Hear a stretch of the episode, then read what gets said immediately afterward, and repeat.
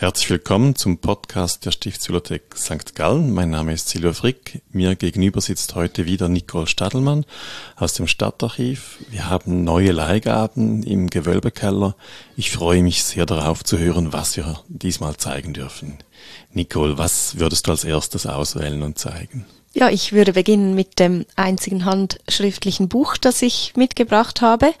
Also es ist nicht das einzige Buch, das wir im Stadtarchiv haben, aber das jetzt in diesen drei Vitrinen liegt. Wir haben eine Auswahl, eben ein handschriftliches Buch, wir haben eine Akte und wir haben ein gedrucktes Buch. Und ich würde vorschlagen, wir beginnen mit diesem Vogteiherrenbuch, wie es sich nennt. Da muss ich fragen, ihr habt immer sehr, sehr knackige Titel für diese Dokumente. Sind das historische Namen der Dokumente oder gibt man die als Archivarin neu? Meistens greifen wir auf Quellenbegriffe zurück. Äh, Im Fall vom Vogteiherrenbuch waren das eben die Vogteiherren, die da ihres Amtes gew also gewaltet haben. Die Vogteiherren, das waren eigentlich die früheren Vögte, das waren Bevogtigungen. Also sie wachten über bevogtete Personen, beziehungsweise Sie waren das Aufsichtsorgan über Bevogtungen. Dieses Vogteiherrenbuch von 1675, wenn ich das richtig mhm. gesehen habe, auf dem Blatt oben. Äh, was wird hier beaufsichtigt? Was interessiert die Obrigkeit, dass es hier dokumentiert werden muss. Mhm.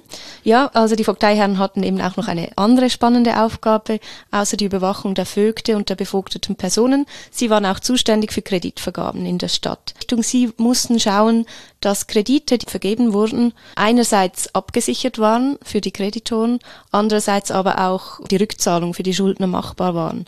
Also sie mussten die Kredite bewilligen und zwar jeder Kredit in der Theorie, der ähm, geliehen wurde, egal ob eben private Kreditoren oder städtische Ämter Kredite vergaben, die mussten bewilligt werden und in diesem Buch verschriftlicht werden, damit man auch eine Sicherheit hatte als Darlehensgeber, dass, damit man beweisen konnte, man hat diesen Kredit gegeben. Das, also historisch ein unglaublich spannendes Dokument. Wir haben hier schriftlich festgehaltene Bonitätsprüfungen, die Auskunft angeben über die Lebensumstände und die finanziellen Möglichkeiten derjenigen, die hier Kredite aufnehmen. Mhm. Sehe ich das richtig? Ja, so ist es. Wir haben diese Reihe von 1619 bis 1798 überliefert.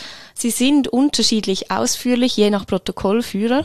Man hat teilweise wirklich ganze ganze Inventare, ganze Schuldauflistungen dieser Leute, die um Kredite beten. Äh, teilweise hat man aber auch weniger Infos, wo es dann einfach heißt, ja, äh, man hat ein Haus als Grundpfand und dem Kredit wird stattgegeben. Dann erfährt man weniger.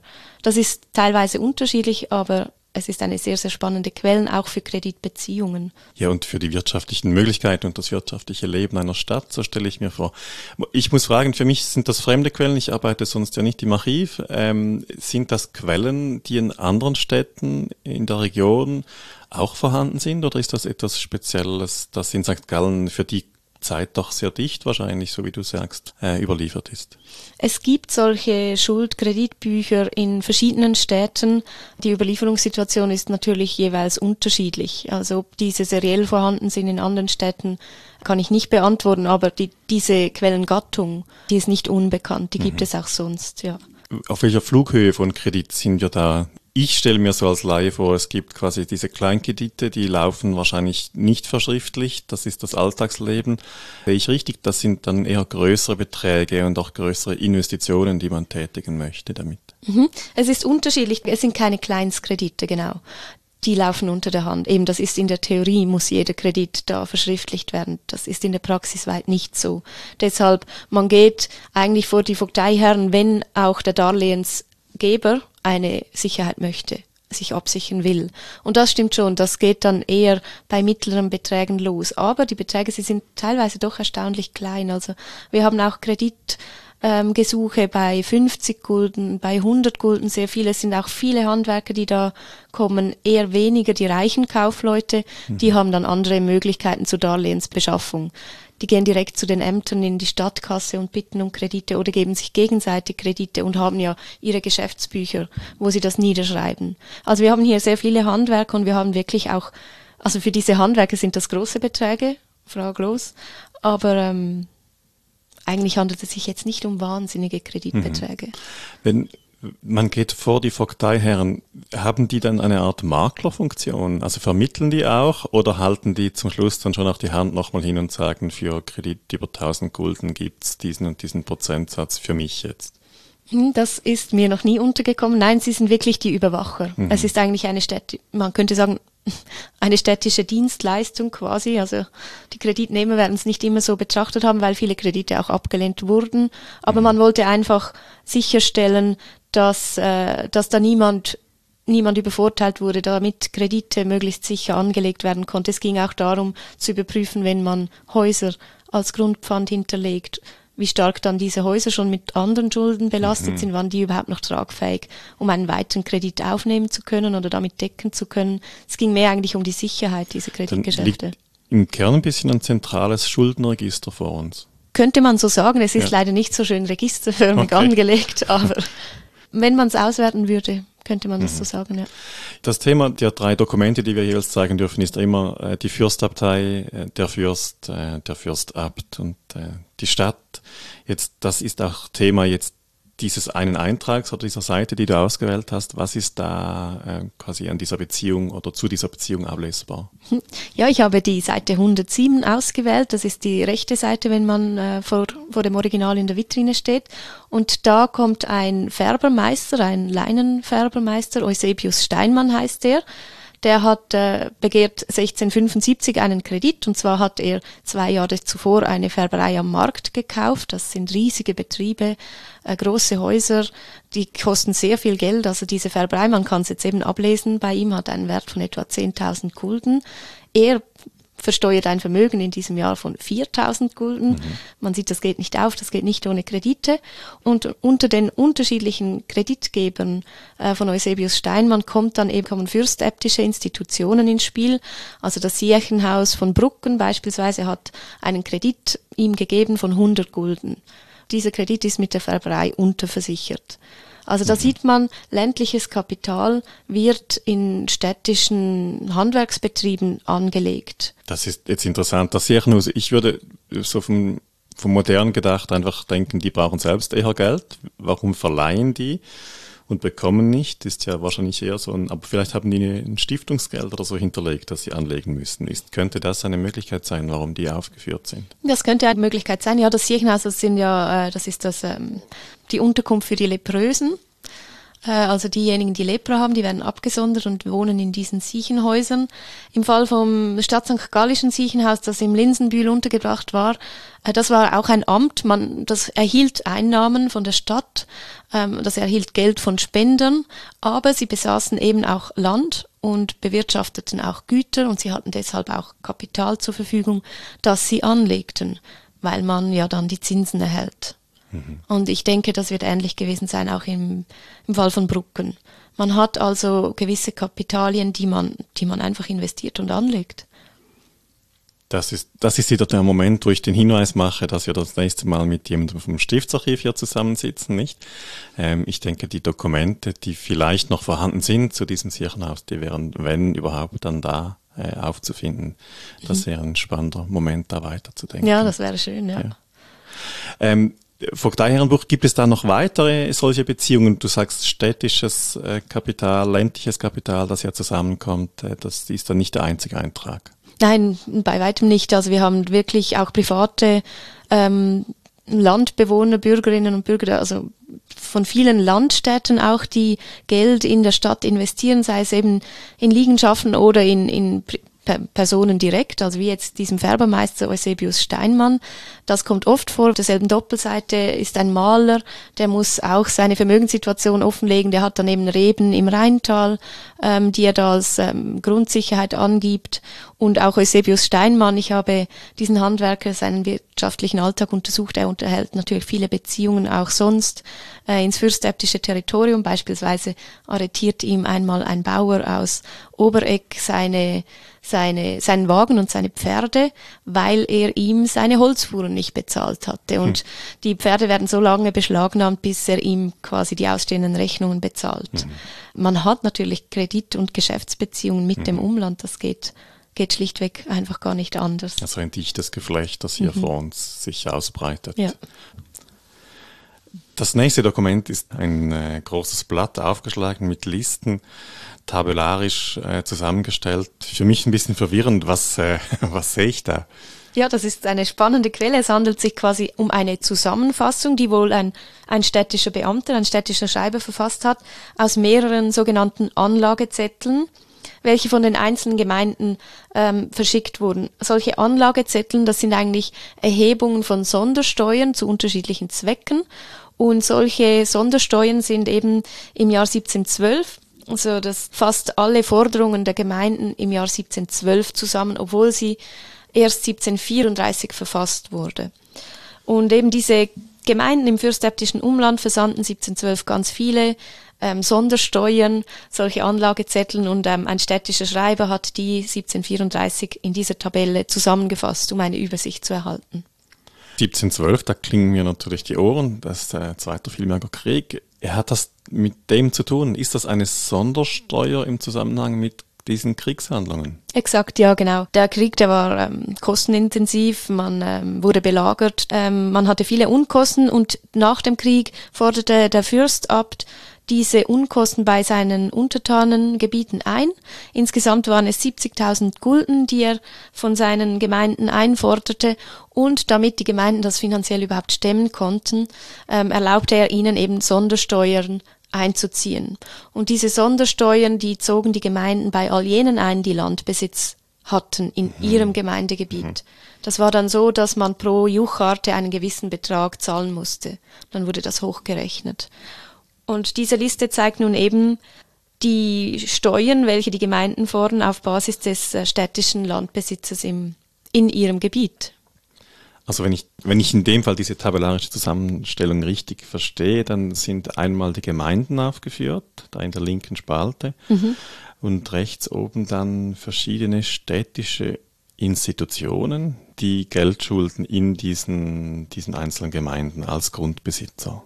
Was sind es denn für städtische Institutionen, die hier Geld schulden sollen? Ja, es sind eigentlich ähm, drei verschiedene Gruppen. Es ist das Spital, das städtische, es ist die Stadt insge insgesamt, die ähm, quasi nicht spezifiziert in Ämter einfach äh, Güter hat im Umland. Es sind Privatbürger und es sind drei weitere kleinere Ämter. Also es ist das Linsebühlamt, das ist eben das Kirchenhaus. Es ist das ähm, die Schaffnerämter. Das sind jene Ämter, die den Besitz der aufgehobenen Klöstern in der Reformation verwalteten. Die hatten natürlich ähm, Besitz im Umland und es ist das Kirchenamt. Die hatten ganz wenige Güter. Man sieht es auch auf dieser Auflistung, wenn man die Rechnung des Kirchenamts anschaut, die hatten vor allem Reben, also Weinzinsen. Mhm. Die Menge an Grundbesitz, die diese Ämter dann oder denen zu eigen ist, ist das auch etwas, was ihr sonst gespiegelt seht in den Akten und Rechnungsbüchern, die wahrscheinlich vorhanden sind zu diesen einzelnen mhm. Ämtern?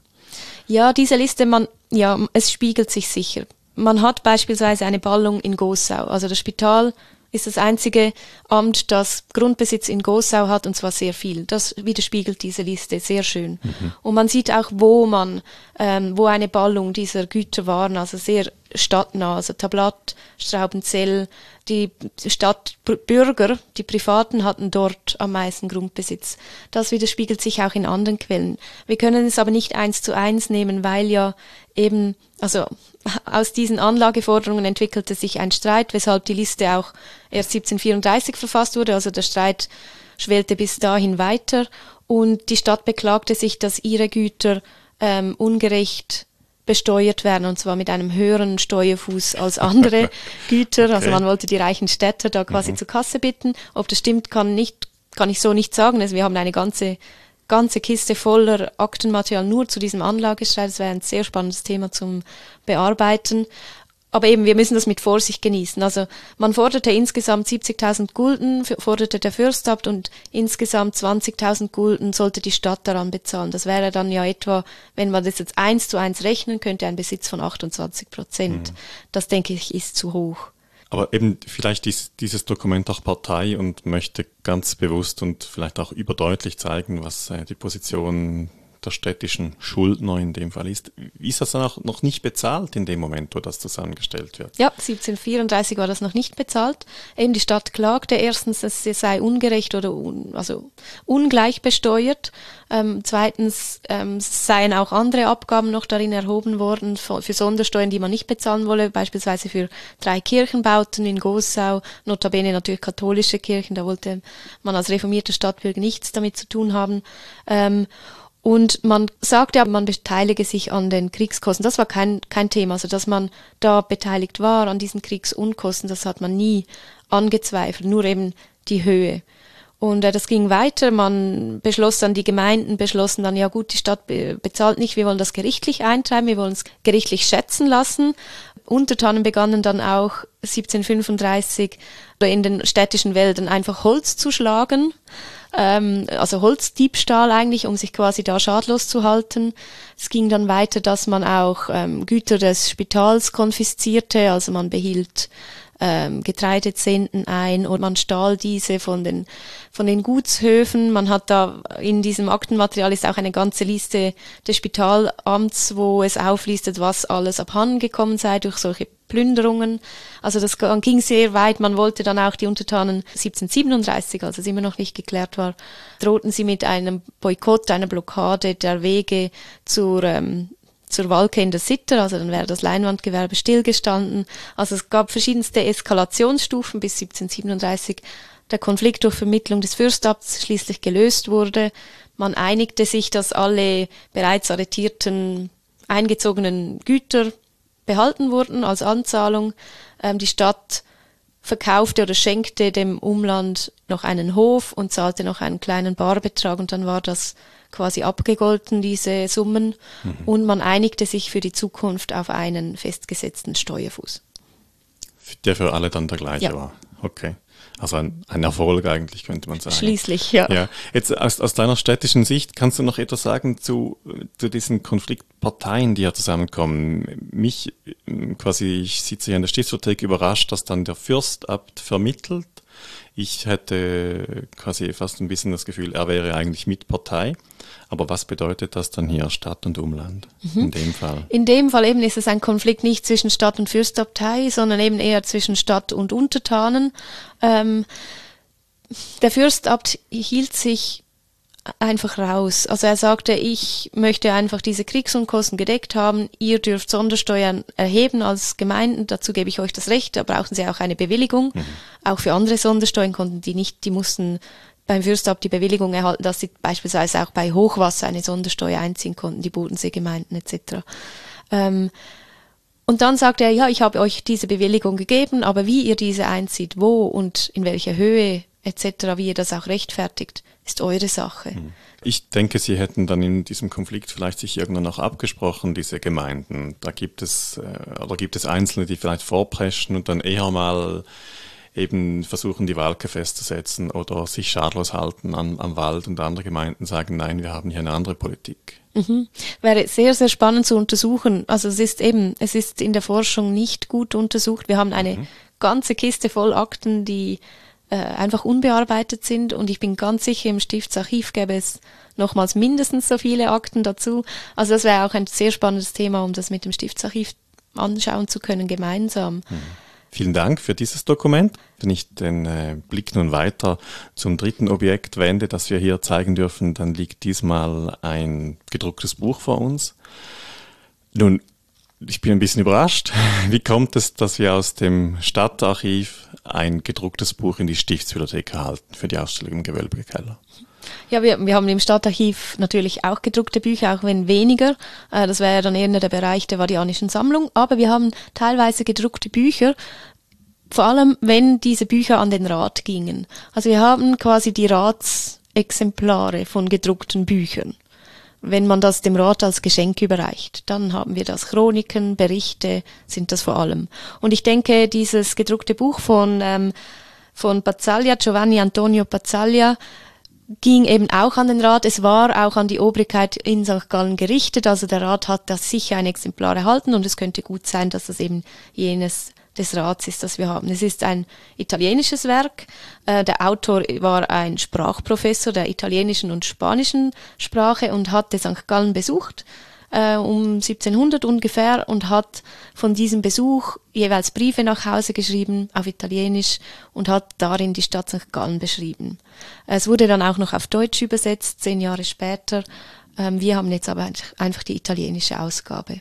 Mhm. Was schreibt er in diesen Briefen? Das ist natürlich jetzt die Frage. Also was, äh, was erlebt so ein italienisch sprechender Sprachinteressierter in St. Gallen? Geht es um Wirtschaft, um Politik, um Religion oder um das Leben? Was, was sieht er? Also alles, was du aufgezählt hast, wird beschrieben. ähm, er hat eben mehrere Briefe geschrieben und jeder Brief hat ein Oberthema. Also es geht da sehr strukturiert mhm. voran. Also ein Thema eben ist dann die Wirtschaft, natürlich das Textilgewerbe, aber dann beschreibt er auch die Handwerke, die verschiedenen. Er beschreibt, wie viele Wirtshäuser gibt es. Er beschreibt, dass die St. Galler sehr viel und gerne Wein trinken. Ähm, natürlich beschreibt er schön auch die politische Ordnung mit äh, Obrigkeit, welche Ämter die angesehensten waren, die verschiedenen Hierarchiestufen, aber er schreibt auch über Hochzeitsbräuche, über Feste, über ähm, er schreibt auch über die Frauen, ob sie lesen können, reiten können, gebildet seien, über die Sitten schreibt er. Also es ist ein, ähm, ja, ein relativ umfassendes Bild über die Stadt, so wie er es sieht. Und eben natürlich positiv. Er widmet es ja an der Obrigkeit. Er bedankt sich auch für den Aufenthalt da. Und also das ist natürlich dann schon eigentlich ein Lobgedicht, quasi ein Lobgedicht. Es ist positiv. Mhm. Wie, wie kommt er dann nach St. Gallen? Weiß man das? Wird er eingeladen? Was ist der Grund, warum das es ihn genau hierhin verschlägt und nicht irgendwo, wo es noch, noch schöner wäre? Gibt es ja. das? Das gibt es, ich, ich kann es nicht sagen, aber er kam, also er war Gast in St. Mhm. Gallen. Das sieht man auch seinen Briefen an. Also er wurde eingeladen, er, man wusste, er war in der Stadt, also er war, er war zu Gast hier in St. Gallen und man kümmerte man um, sich um ihn, man bewirtete ihn und man unterhielt ihn auch eben, er wurde ja auch mitgenommen an diese Anlässe. Man erklärte ihm ja auch, wie die Regierung funktionierte, sonst hätte er das nicht schreiben können. Mhm dann ist es so ein bisschen wie der, der Blick des Ethnologen fast, der von südlich den Alpen nach St. Gallen kommt und dann hier das Leben äh, der Menschen. Was hat er für ein Publikum im Kopf, wenn er das schreibt? Ein heimisches, denke ich. Sein Auftraggeber zu Hause ähm, war, war Adressat dieser Briefe. Aber eben die Tatsache, es wurde auf Deutsch übersetzt, es war, hatte dann offenbar auch hier ein Publikum, musste es haben, es wurde gedruckt. Ähm, ja, und er hatte diesen italienisch-südlichen Blick, wie du schön gesagt hast, eben auch ähm, in seinem letzten Brief, vor allem als er da die, die Freuden, die Vergnügungen ähm, beschrieb, die man hier hatte, die, die verschiedenen Traditionen. Und da kam er eben auf solche Schlittenfahrten. Mm. Diese Schlittenfahrten, die galten den Herren, wie er sagt. Das heißt, eine, es war ein Hobby der Oberschicht ähm, als Fasnachtsersatz. Mhm. Genau. Ah, das ist spannend. Da kommt jetzt wirklich einer von außen und beschreibt dieses Moment des Alltagslebens. Schon, schon Schlittenfahrten ja aufgeführt in anderen Dokumenten, wo es um diese Gutshäuser, Schlösschen ging im Umland. Wie beschreibt er nun diese Schlittenfahrten? Was kommt da? Was fällt ihm auf? Mhm. Zunächst hat er mal ein Problem mit dem Begriff, mit dem Wort als Italiener. er schreibt ähm, delle slitate und entschuldigt sich als Sprachlehrer gleich auch, dass es dieses Wort eigentlich in, in den Wörterbüchern der Zeit nicht gäbe. Ähm, und wenn ihm da quasi jemand einen Strick draus knüpfen möchte, weil er jetzt eben das, diese slitate nennt, dann sei ihm das egal, weil es gäbe auch in Bologna, eben das Wort gäbe es noch nicht, aber in Bologna kenne man offenbar diese Tradition auch diese Schlittenfahrten und dort würde man das auch Slitta nennen, also Wagen ohne Räder mhm. nennt er es. Und ähm, ja, das Problem hat sich heute gelöst. Also im Italienischen heißen Schlitten immer noch Slitta, okay. ist auch ein, ist ein deutsches Lehnwort. Mhm. Ähm, also hier hat er als Italiener schon mal begrifflich Mühe. Und er beschreibt das sehr schön. Er beschreibt eben, das sei ein quasi ein Hobby der Herrschaft. Ähm, die, die Schlitten, die waren sehr, sehr prunkvoll äh, mit Gold verziert und mit Schnitzereien. Sie hatten Tierform. Also er beschreibt da diese Pracht dieser Schlitten wirklich in einem Ausmaß. Er sagt, er könne es gar nicht beschreiben. Deshalb hätte er noch einen Kupferstich mit nach Hause geschickt. Leider habe ich den nicht. Aber ähm, es gibt noch einzelne Exemplare, die überliefert sind, dieser Schlitten. Das Historische und Völkerkundemuseum St. Gallen hat 2002 letztes Mal diese Schlitten gezeigt. Und die sind wirklich, also meist in oder häufig in Tierform, das sind so Prunkschlitten, die von einem, einem Pferd gezogen mhm. wurden. Und ähm, Bazzalia übertreibt da wahrscheinlich auch ein bisschen. Er sagt, da gäbe es Prozessionen von bis zu 50 Schlitten, die hintereinander dann herführen, eben aufs Land natürlich mhm. dann, für das ist die Stadt ja zu klein. Und er sagt dann also auch, die besten und schönsten Pferde werden da angespannt und äh, das sind Rennschlitten, sagt er, das sind mhm. Rennschlittenfahrten und die seien so schnell, also wie am Palio in Siena, den gab es schon dort. Ähm, quasi er beschreibt das da mit einer großen Pracht und vor allem mit einer großen Geschwindigkeit ähm, diese große Geschwindigkeit, so wird es vermutlich nicht gewesen sein, wenn man zeitgenössische Darstellungen anschaut. Das waren eben eher Prozessionen. Man machte eine Ausfahrt eigentlich mit diesen mhm. Schlitten und zwar, denken wir, kein Wettkampf, kein Wettrennen, weil da waren auch immer Damen mit dabei, das war auch der besondere Reiz. Man war zu zweit auf diesen eher kleinen Schlitten ähm, und da kam auch Musiker, Trompeter waren da noch dabei. Also das war eher ein Umzug, könnte mhm. man sagen. Es gibt solche Schlittenfahrten nicht nur einmal, sondern mehrere. Und wer veranstaltet die denn genau? Also mhm. wer ist, gibt es da solche, die privilegiert teilnehmen dürfen und solche, die niemals mit dabei sind? Ja, das ist lustig. Ich habe den Eindruck, das entscheidet sich, wir haben natürlich nicht irgendwie eine Ordnung über die Schlittenfahrten, mhm. aber ich habe das Gefühl, es entscheidet sich jeweils am 26. Dezember, St. Stephanstag, da ist die Bürgerversammlung. Da wird, äh, wird der Eid geschworen, der, Eid, der Bürgereid geleistet, der neue Bürgermeister bestätigt und da werden auch immer Mandate verlesen, die für das nächste Jahr Gültigkeit haben. Und der Rat entscheidet meist am 6, vor dem 26. Dezember, ob Schlittenfahrten für das nächste Jahr erlaubt sind oder eben verboten. Es gab auch viele Jahre, da wurden sie verboten, wegen Krisenzeiten, Teuerungen, da wollte man nicht irgendwie noch prunkvoll, also wurden auch Rechenmäler, all diese Gastereien verboten mhm. und eben dann die Schlittenfahrten. Und, oder sie wurden erlaubt und es nahmen unterschiedliche Gruppen teil an diesen Prunkschlitten, Rennschlittenfahrten. Es waren einerseits die Stadtobrigkeit, die Herren, äh, die reichen Bürger. Der Pazzalia sagt, jeder Bürger, jeder reiche Bürger besaß solchen Schlitten. Aber es waren auch die Zunftvorstände, die da wirklich schön hierarchisch gestaffelt jeweils das die Stadt verließen und auch die Herren Geistlichen nahmen mhm. daran teil. Das fand ich besonders bemerkenswert, weil es eben, diese Schlittenfahrten waren das eine, aber sie waren oftmals dann verknüpft mit Klagen, weil man nach diesen Schlittenfahrten oft oder meist noch gemeinsam zu Abend aß. Das konnten eben auf den Landsitzen sein, fürs dämnischen Umland, besonders zur Fasnachtszeit war das praktisch, da konnte man auch noch tanzen und spielen. Ähm, das wäre in der Stadt nicht möglich gewesen. Aber diese Schlittenfahrten endeten teilweise auch in den Zunfthäusern oder eben in anderen Wirtshäusern der Stadt. Und dann kam es häufig zu Klagen, dass man bis weit über Mitternacht zusammensaß und dass das ausartete, ein Fest wurde. Und die Geistlichen klärten dann selbst einmal ab, nach einer solchen Schlittenfahrt, die sie gemacht hatten, ob es da eventuell zu ja, Unanständigkeiten mhm. gekommen sei, also ob man da vorsichtig sein müsse bei solchen Schlittenfahrten. Also da hatten ganz unterschiedliche Gruppen teil. Aber man ließ sich trotzdem gerne einladen. Ja. Also das gehört so ein bisschen zum zum gesellschaftlichen Leben der Obrigkeit dazu. Ja. Und das ist interessant, auch hier eben, sie müssen die reformierte Stadt dann verlassen, um wirklich, äh, kann man sagen, so auf den Putz hauen zu können, mhm. nicht? Und ich, ich habe den Eindruck, Weihnacht war wichtig, die Weihnachtsfeiertage ja. und die Fasnachtszeit war wichtig, vor allem für diese Schlittenfahrten. Wenn man so die Termine anschaut, wo es dann eben auch zu Klagen kommt, mhm. war in dieser Zeit. Und ja, es war eben auch der Reiz, man hatte mehr Freiheiten, gerade um die Fasnachtszeit. Die Schneiderzunft beschloss mal eine solche Schlittenfahrt. Das war der ganze Zunftvorstand und äh, die ersten sechs Herren, das waren insgesamt 13 Schlitten, die machten dann Damentausch. Also die hm. fuhren auf dem Schlitten mit einer anderen Dame. Ähm, eben, das war nah, die Dame saß seitlich und der Mann ähm, hinter ihr und hielt die Zügel in der Hand. Das war ja dann auch ein Reiz. Hast du eine Vorstellung, wie, wie so eine Schlittenfahrt ausgesehen haben könnte? Ist ja mitten in der Barockzeit. Wie muss man sich da jetzt dieses wahrscheinlich trotz allem sehr formelle ähm, Ausreiten aus der Stadt äh, sich vorstellen? Ja, ich glaube, das war wirklich eine totale Inszenierung, wie sie eben auch üblich war in dieser Barockzeit. Ich denke, also ich stelle mir das schon sehr, sehr hierarchisch vor. Eben nur schon die Reihenfolge war also genau definiert und sie wurde auch schön notiert in den Zumpfbüchern, wer als erster ritt, als zweiter.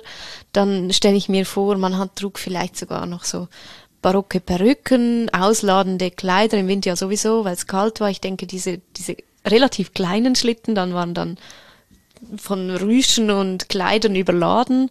Ähm, eben Trompeter kamen da teilweise noch mit, also man inszenierte das. Ich denke, das war ein Schauspiel. Man zeigt auch ein bisschen, was man sich leisten kann, wenn man so etwas macht. Also ganz klar, ja. ganz klar. Jetzt, wenn, wenn jemand aus der städtischen Obrigkeit äh, teilnimmt an so einer Ausfahrt, dann ist das ja wahrscheinlich nicht der einzige Moment, wo er mit diesem Schlitten unterwegs ist. Gibt es irgendwie noch andere Quellen oder, oder Echos von, von der Nutzung solcher Schlitten? Ja, genau, diese, diese Prunkschlitten wurden auch zu anderen Gelegenheiten gebraucht, also sie waren ja Privatbesitz.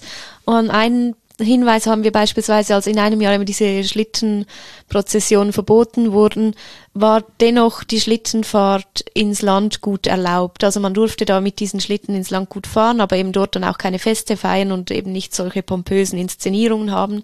Aber eben sie wurden privat für Reisen gebraucht, vielleicht auch in der Stadt, um schnell von Ort zu Ort zu kommen. Wir wissen auch, dass ähm, äh, junge Männer aus der Oberschicht, die eben einen solchen Schlitten zur Verfügung haben, die werden teilweise gebüßt, weil sie da ohne Prozession, sondern einfach quasi privat mit einer Dame eine Ausfahrt machten. Das wurde dann auch gebüßt, wenn es verboten war in diesem Jahr. Also nur dann haben wir diese Hinweise. Und es gibt natürlich auch die normalen Schlitten, vor allem für den Transport. Also Schlitten waren im Winter ja un unendlich wichtig für den Transport. Viele Güter wurden eben auch im Winter dann extra in die Stadt gebracht, weil es einfacher war. Also Holz beispielsweise. Holz wurde von allen Hügeln herab aus dem Umland im Winter mit Schlitten in die Stadt gebracht oder auch der Passverkehr war mhm. teilweise im Winter, hatte ein größeres Volumen, eben weil man Schlitten nutzen konnte. Also es war ähm, wichtig für den Transport auch. Mhm. Ganz alltäglich. Jetzt in diesem gedruckten Buch von Bazzalia, ähm, ist das so quasi eines der Highlights oder gibt es noch andere Dinge, die man hier erzählen kann? Die gibt ja andere Einblicke, die so nahe gehen auch noch. Ja, die Lektüre, sie lohnt sich wirklich. Er beschreibt da zum Beispiel auch noch einen Brauch der St. Galler, den ich auch sehr lustig finde, äh, das Aderlassen. Mm, er nennt das einen Carnevaletto der St. Galler. Also er sagt, hm. die St. Galler seien überzeugt, dass sie so gutes Blut haben und so viel Blut vor allem, weil sie ähm, eben so guten und so viel Rotwein trinken. Und deshalb sei es in St. Gallen Brauch, dass sich jede und jeder mindestens zwei bis drei Mal pro Jahr zur Ader lasse. Und äh, das war dann auch eben ein, ein festes Ritual. Also man, man bekam da frei, erstens. Man bekam drei freie Arbeitstage, auch wenn man als Geselle irgendwo angestellt war. Ich weiß das, weil Eusebius Steinmann, der Färber, ähm, eben reklamiert, weil drei seiner Gesellen sich zur Ader lassen und die jetzt da ausfallen. Mhm. Und da lässt man sich zur Ader, dann nimmt man seinen Tag gemütlich. Es gibt sogar ein, ein St. Galler Sprichwort, das er da zitiert, irgendwie ähm, am ersten Tag mäßig, nach dem Aderlass, am zweiten Tag fräßig, also da isst man wieder und da empfängt man Besuch und am dritten Tag voll da trinkt man alles wieder auf, was man quasi an Blut mhm. verloren hat, tut der ganzen Lässe wohl. Das sei ein St. Galler Sprichwort und er findet das total übertrieben, wie man merkt. Also solche okay. Dinge berichtet er sehr, sehr anschaulich. Ist interessant ist also, man stellt sich das gar nicht so als etwas St. Gallisches vor, dieses schöne Leben und äh, aber offensichtlich täuscht man sich da mit dem modernen Blick zurückgeschaut. Ja, das stimmt. Etwas sehr Barockes, was da gepflegt wurde ja. wohl auch. Besten Dank für diese drei wunderbaren Dokumente, die du uns da mitgebracht hast. Ähm, die sind jetzt die nächsten Monate zu sehen bei uns im Gewölbekeller. Wir freuen uns dann schon auf nochmal die nächsten. Besten Dank, Nicole. Vielen Dank, Silvia.